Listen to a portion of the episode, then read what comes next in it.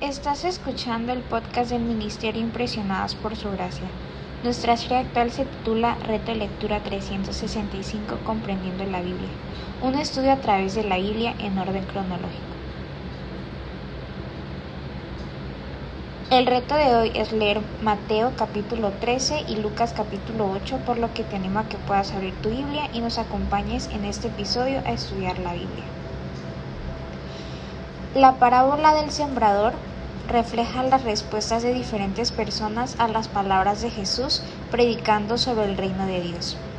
Quienes acepten el mensaje con un corazón abierto recibirán la salvación y producirá buenos frutos espirituales. Quienes rechacen el mensaje, sin embargo, estarán aún más cegados a la verdad. El episodio de la familia de Jesús, versículos 20 al 21 de Lucas capítulo 8, ilustra que la verdadera familia no se define por las relaciones físicas, sino por las espirituales. Todos los que hacen la voluntad de Dios llegan a ser parte de la familia de Dios. En la parábola del sembrador, la misma semilla, las buenas nuevas acerca del reino de Dios, cae en muchas personas, pero ellas responden de manera diferente. Su respuesta depende en parte de sus circunstancias. Nuestra responsabilidad es responder con fe al anuncio del reino.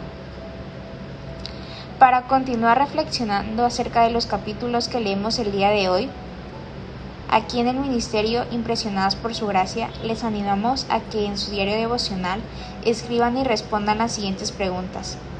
¿Qué tipo de angustia o persecución pueden hacer que las personas se aparten de la fe? ¿Qué tipo de preocupaciones de este siglo y el engaño de las riquezas pueden ahogar las buenas noticias? ¿Cómo podrías ayudar a alguien que lucha con estas cosas?